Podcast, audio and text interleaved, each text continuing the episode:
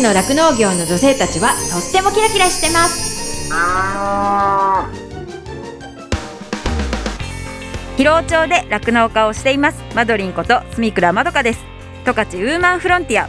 この番組は農業酪農王国十勝からキラキラしている方の活動や取り組み魅力をお伝えしていきます。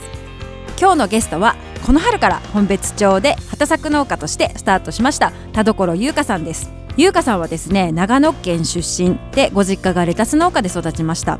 群馬の大学を卒業後に種苗会社へと就職を機に北海道へ来ました。この春からご主人と本別町で畑作農家をスタートしました。また第27代の十勝青空レディも務められました。本日はですね十勝の好きなものとかそういったお話をたくさん聞かせていただきたいと思います。お話楽しみにしていてください。十勝ウーマンフロンティア。この番組は JA 広尾。北海道酪農のサポーター。日展配合資料。公園のゼノアック日本全薬工業。JA ネットワーク十勝。十勝ごちそう共和国。以上の提供でお送りします。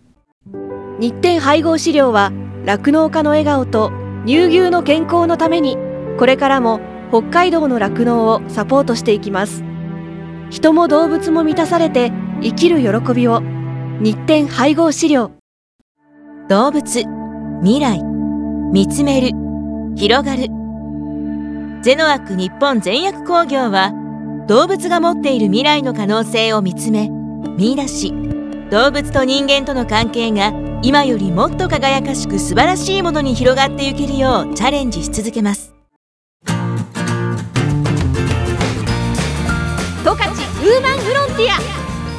市の酪農業の女性たちはとってもキラキラしてます。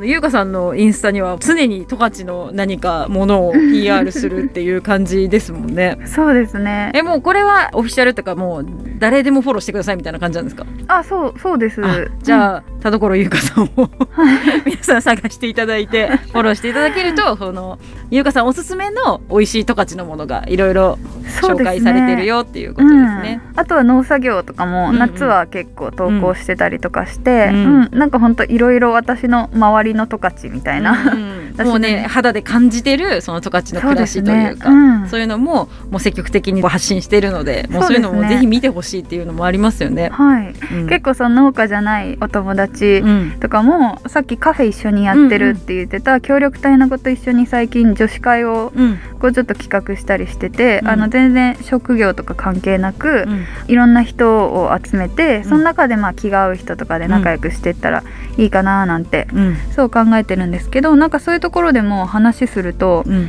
作業行ってみたいとかって言ってくれる子がいるので、うん。私がもうこれは30分やればお腹いっぱいみたいな作業でも初めて来た人とかってすごい楽しんでやってくれるし、うんそれがなんかいい経験になったとか、うん。うんそういう風に思ってくれるのでもうそれで多分じゃがいも一つの食べ方変わると思いますよ。いやーそうですよね。考え方とか。うんうん去年も私が物産展から帰ってきた後かな。そのビートの収穫やってたんですけど、うん。端っこの一畝ちょっと機械入れないから、ほっといてって言って、あのガーってトラクター出してってバケットこんなんやって、それでやってたんですけどその協力隊の子とお友達の子が、うん。あの来てくれるって言ってたんで、来てもらってそれでやったらすごい楽しそうに。うん。一人だったらこれねすごい果てしない作業だったけど楽しくみんなで、うんうん。ね、それこそ町のお菓子買ってきて、うんうん。ちょっとお茶しながうんらうん。やったりして、それでしかもビートって本当に見ることないと思うんですけど、これがうん。砂糖になるっていうのが、うんすごい面白かったみたいで、うん。そのまま1個持って帰お土産であげたりとかして、でも、うんうん。これを砂糖にするって私もさすがにやったことないんですけど そうぜひでも。なんか煮詰める？かなんかなのかな？だと思います、うんうん。なんかあの親方とか親方の両親うん。かな、なんかそのくらいの方はやってたとかって、ううんん昔はこれ煮詰めてうん。食べたりしたんだとかって言ってたんで、多分なんかしたら、ってことは煮物に直接入れたらなんか甘くなるとかなのいかな？やそれはそうなんじゃないですか。うん。でもなんかよく糖分十何パーセントとかっていうから、うんうんうんそうどのくらいあそこから砂糖が取れるのかっていうのもちょっと気になるところなんで確かに。重いですよ。もう本当に大きいんだ、人の頭ぐらい全然あるし。あー。それスッてこう引き抜いて抜けるものですか？ヘリとかは手でやるんですけど、うん。こんななんかナタみたいなあの出刃包丁みたいなやつの先っぽにこう釘みたいなのついてて、それをなんかこうえいって刺して。え穴開けていいんですか？いや穴開けても大丈夫です。ああそうなんだ。そう、まあ、全部が全部じゃないですけど、うんうん。その端っこにあるのとかえいってこうああの刺してグッてやると、うん。ゴロゴロってこう、うん。抜けてくるんですけだど大根抜きみたいな感じじゃないんだね。あ大根抜きみたいな感じじゃないです。そのなんかその実をとあそっかもう。葉っぱも枯れてる？葉っぱは、えっとヘリをやるときはそれでえいって出したらそのままなんか手で持ってあのみんな慣れてる方はザってこうあ葉っぱを切る。葉っぱを切り落とすんです。そのその先っぽでこううん。掘り起こして、うん刃の部分でザンって切ってそのままなんかこう、うん。バケットとかにボンとかってうんしてそれ以外は去年一昨年は私乗ったりしたんですけど、あのちっちゃいトラクターの後ろうにん。カッタータッパーその、うん。葉っぱを切る作業機をつけてガーって走ると、あ先に切っちゃうそうガシャンガシャンってこう後ろに刃がついてて、それでこう多少葉っぱを払いながら、うん。先に切れるんでそこをハーベスターが通ると、まあ葉っぱをこうやって弾きながら、うん。そのあものだけ。ビートだけを積んでいくっていう、そういう農作業もこう PR してこう友達とか身の回りの人に知ってもらうことで自分もあちょっと大変だなっていう作業も楽しくもできるし、うん。こう知らなかった人が知ってもらってもっともっと知ってもらいたいなっていう思いはやっぱ持ってやってるっていうところですもんね。そういう意味でも移住生活とかその新規就農生活っていうのを、うん。いろんな人に興味持ってもらえたら、うん。なんかそれも一つの選択肢として、就職する時だったり、うん。まあ、就職した後でも、んなんかこういうのもありなんだなっていうのは、んん。やる気があればあうんうん。んまり難しいことっていうふうには考えないで、ぜひ身近に感じてどんどん挑戦してほしいなっていうのはん。ありますね。そうですよね。十勝ウーマンフロンティア。まあ、優香さん自体ももう今ねこう十勝に住んで十勝が好きっていうふうにおっしゃってますけど、で優香さんのね長野のお母さんも好きなんですもんね、十勝のこと。そうですね。結構うちあの家族仲が良くて、うんうん。本当にあの北海道行くって言った時もお母さんとかは、あの SNS とかも私より使いこなしちゃうんで、全然遠くに行っても、うん。なんかどこか外国行ってもね変わんないでしょうっていうぐらい、うんうん。あのどこにいても存在は近いっていう感じに思ってくれてるので、うんうんあの本当密に今日は何したとか、こっちはどんな天気とか、うんあの細かく強制じゃなくて、うんうん。あの話したい時に家族で話してたりするので、うん。私が十勝が好きこれがいいあれがいいとかって、うんうん。これどうおすすめだよとかってしてたら、お母さんもどんどん好きになっちゃって、うんうん。で結局十勝のあの観光大使になったんですよね。それがすごい本当。えその十勝観光大使っていうのは十勝に住んでない方でもなれるんですか、そうですね。ね。青空レディの方の話でも時々イベント行くと、うん、観光大使の人がこう現れたりするとかっていう話も聞いたりしてたので、うん。うんうん。あ登録制ですけど何人ぐらいいるんだろう？何十人かいるみたいです、それってなりたいっていう人が応募してなることができるものなんですね。なんか結構芸能人とかさ あ有名人とかでそうですね。なんかいるじゃないですか十勝観光大使みたいな人って、なんかそういうのを見てると私の勝手な想像だったけどその行政とかそういう方々がオファーしてるのかなって思ってたんですよ。オファーもあるとは思います、うんうんうん。私はオファーもあると思うんですけど、うん。一応私がいる青空レディが所属している十勝観光連盟がそうん。の観光大使のうん。担当なので、うん。聞いてみたら、うん。市町村からの推薦があればうん。なれる十勝管内のどそのそれぞれの市町村からの推薦、推薦状みたいなのを、うん。その観光連盟に対してうん。提出して、この人やってもいいねってうん、なったら、うん、できるみたいで。あじゃあ優香さんのお母さんの場合は本別町？あそうです。本別町の役場から推薦で、こういうふうな形で十勝と関わりがあって、えそれはあれですか？娘が十勝に住んでるとかっていうことでもありってことですか？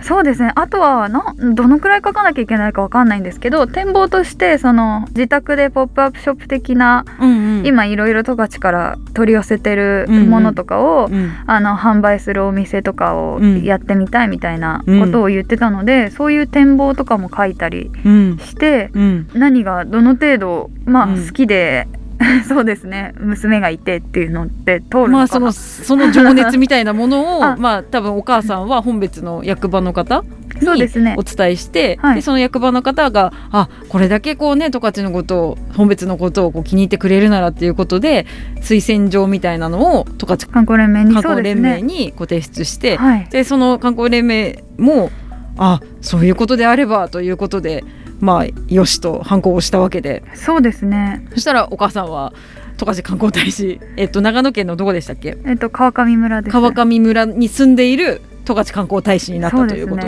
ですか？はい。でなんかかっこいい名刺もらえるんですよ。結構こう見開きで十勝のことが書いてある、それで自分の名前が出てる。あそうです。それは作ってくれるみたいです。大使になったら。あそうなんだ。大使専用名刺をへえ。それを配りながら、うん。例えばその三井さんのごぼう茶とか、うん。前田さんのポップコーンとか、うん。そうそういうものをあの美味しいよってまあ普通にお土産であげたりもするし、うん。欲しい人にはあの販売したりとかも。うんうん。そう販売できるっていうことですよね。ああそうですね。それは普通に取り寄せたものを、うん。あのお友達にあ分けたりとかそういう感じなんで、うんうんうん。うん。えそれでなんかやってるんですか？ポップアップショップ。ポップアップショップはまだちょっとその自分で在庫持って欲しい人に譲ったりとか、うん。お土産で渡したりぐらいなんですけど、うん。今年の1月にお母さんと、まあその仲間と一緒にうん。十勝の私が研修先で育てた小豆を使って、うん。お汁粉会を開いたんですよね。うん。うん。うん。うんその辺は結構十勝の小豆だよみたいな感じでうんうんうんうん PR したりとかうん。して、あのもう自然とその川上村では十勝ファンが増えてるということいですね。や増えてるんじゃないですか。もともと北海道好きな人もうん。多くて、うん。スピードスケートとかでも交流があったりとかしてうん行ったことあるとかうん。友達がいるっていう人もいるしこっちの方でもうん。そのレタスでもそうだけどうん。ウィンタースポーツ関係で川上村のことうん。あのご存知の方も多くて。うん。そうですね。そうですよよね結構長野県出身とか多いですもんね、スピードスケートの。あそうですね。あの小平さんとか、あはいはい。そっか。結構今回ね北海道出身選手がオリンピック多いって思ってるけど、結構長野県出身の方も多いですもんね。そうですね。地元からオリンピック出たとかっていう人も出たりとかあるんでたまに。あそうなんですか。結構気合い入れてうん。ちっちゃい頃からあの小学校の校庭に水を張って、あスケートリンク作って。うん。もうなんかこの辺と一緒ですねそういう意味では。そうですね、うんうんうんそう。それでなんかちっちゃい頃から誰でもやりたい人もやりたくない人も体育の授業はあやらなきゃいけないってやつね。そうそう。うん私も嫌だった。そう。そうしかもフィギュアじゃなくてえスピードスケート。その中でクラブチームみたいな感じで、もう朝からうん。走り込みとかしたり、うんうん。その普通に大会期間はうん。遠征みたいな形で学校休んだりとかして、うんうんうん。チームで本気で目指してやってる人とか、それで推薦で高校大学とかって行く人も普通にいたし、ううん。ん本当に身近な感じで。そうですね。なんかその帯広の一生懸命スピードスケートやってる方々とう同じようなあ。感じっていう感じですよね結。構環境が似ててそういう意味では、うんうん。気温もそうですけど、うん。まあ十勝ほど暑くならないですけど。あそうなんですか？こんなには暑くならないですね。えー、意外、あんまり30度行く日あったら、うん。まあ珍しいけど十勝のが全然暑いと思います。あそうなんですか、うん。ここんなに寒いって言うんじゃなくて？まあ寒い方は結構寒いですよ。マイナス20えそんなになるんですか？なる時ありますね。へえ。中学校行く時とか、うん。あのこう髪の毛セットしてほらうん。思春期だから綺麗にとかってやって、でなんかちょっとドライヤー乾かし忘れあるともうしっかり凍って、うんうんまつげとも、かも凍って、うん鼻毛凍ったりね、うん。あありますうんうんうんあります。うんあそうなんだなんかもう北海道が一番寒いと思っていたけど結構標高が高めなところ標高が1300メートルぐらいあるのではあ。標高の高さと多分緯度の高さが一緒っていううん。かそれで気候がへ植ー物とかも白樺とかもありますしカラマツとかうんうん。なんかカラマツは昔こう北海道と長野で栽培を試みててうん。それで結局長野のを北海道に持ってきたみたいな歴あ史がそうなんですね。あったりするらしいです。あじゃあ本当にまあもともと地域的にこうつながりがあったりとかっていうのもあるんですね。あとはそうやって気候が似てるからじゃあうん。栽培とかも一緒にやってみて、うん。そうどっちかがうまく育ったらいいねとかってやってたのかななんて、え雪も結構降るってことですよね。雪は札幌とかみたいには降らないですけど、うんうんうん。十勝とかこっちぐらいかなあじゃあもうドカって降るときはもしあ5 0センチ降るときは普降るし。通にあの車全部埋まっちゃう時とかもありますね。はあそうなんですね、うん。あじゃあでもその環境的にはまあちょっと似ているっていうところもあるからその極端にもう冬寒いの無理とか。あいそうわけではない。ないですね。暑い方が苦手で、ああうん。まあ暑いの嫌ですよね。で暑い日に畑出なきゃいけないっていうの辛いですよね。そうん。暑い方が苦手で。肌白いという日焼けも大変じゃないですか。いやもうでも結構もう朝真っ白に日焼け止め塗って。ビーチ用とかの日焼け止め塗ってあちょっとます、ね強めなやつ。結構白くなって。そこなんかおしろいみたいなので押さえて朝バタバタって出るんで結構なんか真っ白みたいな日とかあります。顔色悪いよ。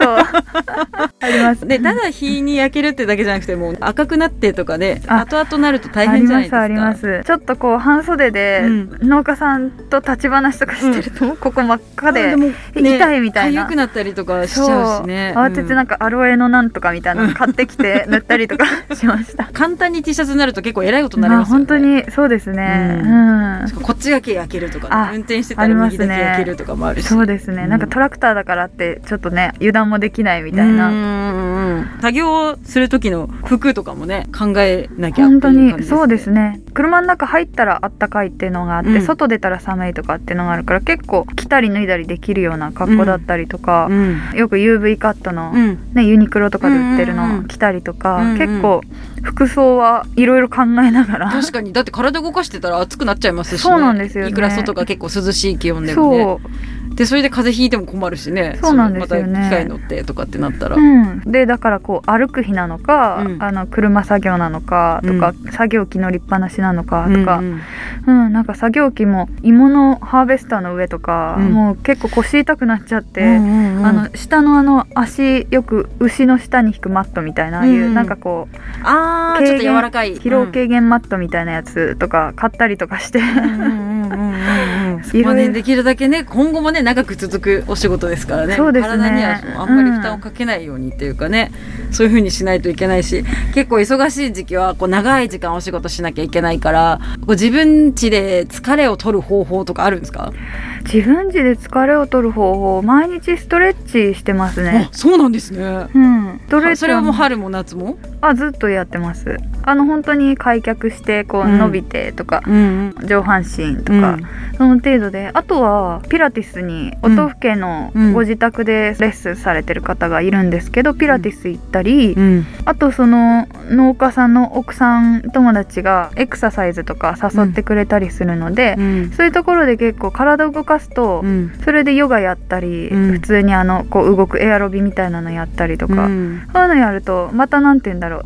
体を考えながら動かすとうん。結構リフレッシュできるので、うん。うん。そうですよね。同じところだけ使ってるとあやっぱそうね。体も凝るし、うん。あれだけどそうやってリフレッシュしながらこうね健康的に動いてたりすると。そうですね。またちょっと体ほぐれて、うんうん。また次の日頑張れるみたいな感じだったりするってことですね。そうですね。本当になんかアクティブにいろんなことを活動されてて体も動かしててっていう感じで、今後もねどんな優香さんになっていくんだろうみたいなところもすごい気になるというか楽しみな感じだなっていうふうに思います。今の夢とか目標とか、まあ、その農場での目標みたいのはあると思うんですけど、その優香さん個人的にもっとこういうことしたいなとか本当夢みたいなものってあります？やっぱ商品開発とかは携わってみたいなっていうのはありますね、それやっぱ自分のところで作ったものであっていう感じそうですすね、うん。それは別に今栽培してるものにとらわれなくても、うん。例えばまあその原料的な意味で新しいものをチャレンジしてもいいし、うん。今親方がアマを一昨年から栽培されてアてアマ。アマニ油のアマアマニ油ああ油？油になるうんうんうん理念になるとこの種の部分がうん。アマニ油とか、あのうん。よくスーパーでちょっと高い油売ってると思うんですけど、うん。あれの栽培を農協さんから引き継いでうんちょっとチャレンジしてて、うんうん。そういうのも面白いねとかって言いながら、何かの食材とミックスさせてねなんかドレッシングとかなんか何かそうそういいものができそうな気がしますね。そうですね。結構でも栽培も農薬によっては油に混ざるとか水に混ざる溶けるとかっていうのもうん。あるから、うん。そういう部分も勉強したりしながら、うん。薬がかけられるかけられないとかって結構やったんですけど、うん去年は結構上手に取れたりして、うん。うん、そういうのもなんかその種の部分結構いって食べるだけでも美味しくて。あそうなんですね。ただあんまり火熱かけちゃうと、あうん。のオメガ3脂肪酸とか、健康にいいよって言われてる成分が壊れちゃうみたいで、なんかそこも難しいけど、うん。圧搾とかもだから低温圧搾とかよく言うので絞ったりしなきゃいけなくて。で今茎の部分も使ってみたいというか気になるっていう方とかもうん。いるので、うんそんな感じで広がってくわって面白いなってうんいうのを親方見てて思ったので、うんまあゆくゆくですけど、うん本当に一人前で免許改伝じゃないけど、うんなったらそういうことにもチャレンジしてみたいなと思います。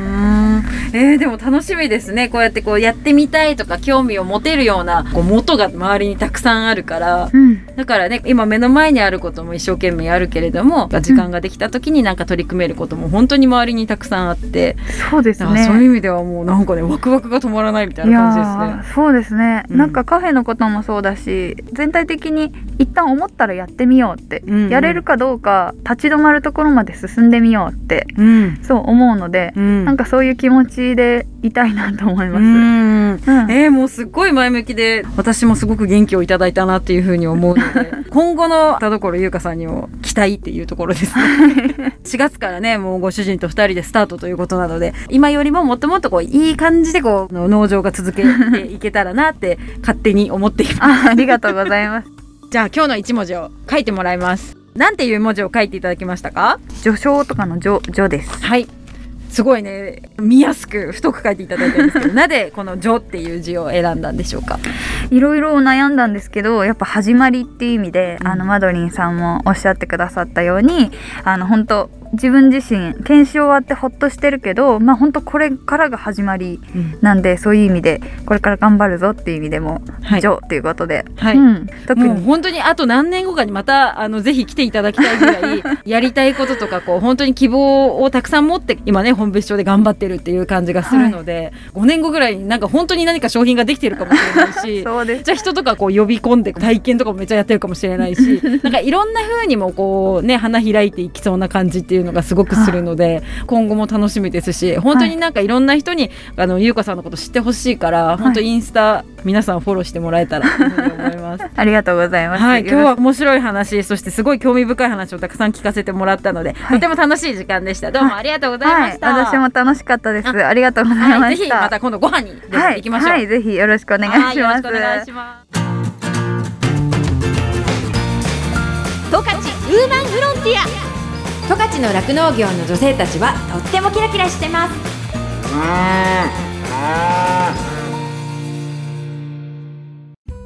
エンディングです。この番組のブログもありますので、FM ジャガのホームページからチェックしてくださいね。再放送は毎週火曜日の夜7時から7時半です。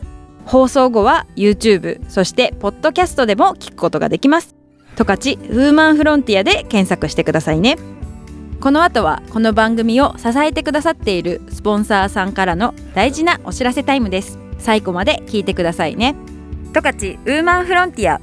ここまではマドリンこと住倉まどかがお送りしました。どうもありがとうございました。JA 木野からのご案内です。十勝地方の中心に位置する音更町。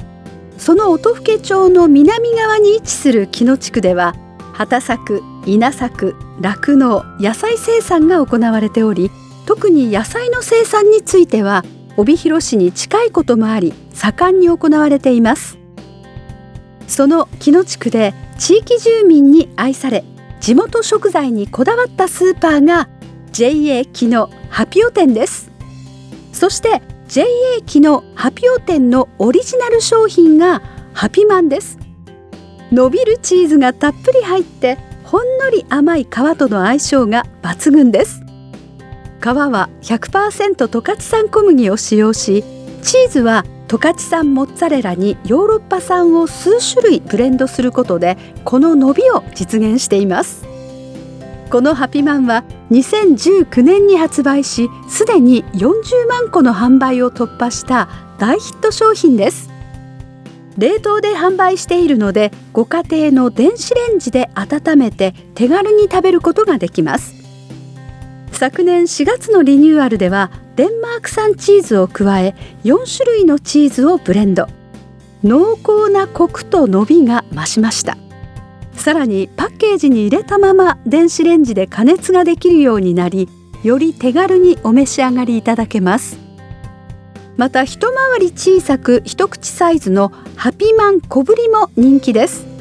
ぜひ JA 木のハピオ店のハピマンをご賞味ください。ハピマンは JA 木のハピオ店で好評発売中です。JA 木のからのご案内でした。日展配合飼料から大切な子牛に 6g のおまじない。哺乳子牛用サプリメント子牛の味方のご案内です。子牛の味方は初乳に含まれる免疫グロブリンの吸収率を高めるオリゴ糖を原料とする子牛用サプリメント。免疫グロブリンは出生後の子牛が初乳を飲むことで吸収しますが出生後24時間を過ぎると免疫グロブリンの吸収ができなくなってしまいます。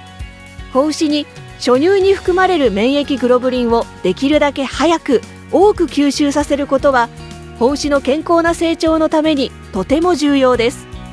日展配合飼料の子牛の味方は初乳中の免疫グロブリンの吸収をサポートするサプリメント。使い方は簡単です。初乳に子牛の味方を一歩を混ぜて飲ませるだけ。分娩後1回目と2回目の哺乳の時にご使用ください。免疫グロブリンの吸収を高め感染症などからあなたの子牛を守ります。子牛の健やかな成長のために 6g のおまじない。子牛の味方は日展配合飼料から発売中です。日展配合飼料からのお知らせでした。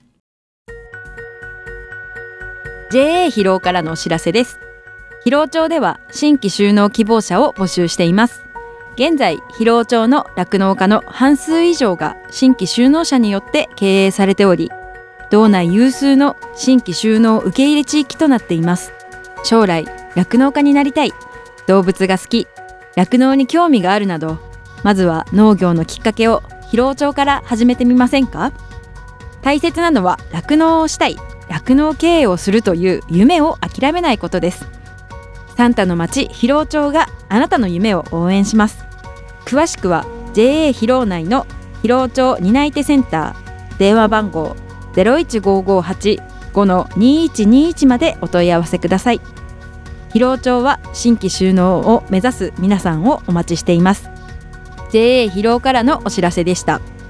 私自身もですね広労町で酪農していてその仕事自体はそのまあ、冬はね寒かったりとかあと大雨が大変とか大雪が大変とかすごい大変なこともいっぱいあるんですけれどもそれでも頑張ろうっていうふうにさせてくれる牛たちとあと一緒にこう頑張れる仲間がいるっていうのがすごく大きくってそういう仲間がいるからこそ続けていきたいしここに住んでいきたいなっていうふうに感じれたところでもあるのでその人の温かさが自慢の広労町でねぜひたくさんの人に酪農を始めてほしいなっていうふうに思っています。動物未来見つめる広がる。ゼノアック日本全薬工業は動物が持っている未来の可能性を見つめ見出し動物と人間との関係が今よりもっと輝かしく素晴らしいものに広がっていけるようチャレンジし続けます。日展配合飼料は酪農家の笑顔と乳牛の健康のためにこれからも北海道の酪農をサポートしていきます。人も動物も満たされて生きる喜びを日展配合資料。十勝ウーマンフロンティア。この番組は JA 広労北海道酪農のサポーター日展配合資料。公園のゼノアック日本全薬工業。JA ネットワーク十勝十勝ごちそう共和国。以上の提供でお送りしました。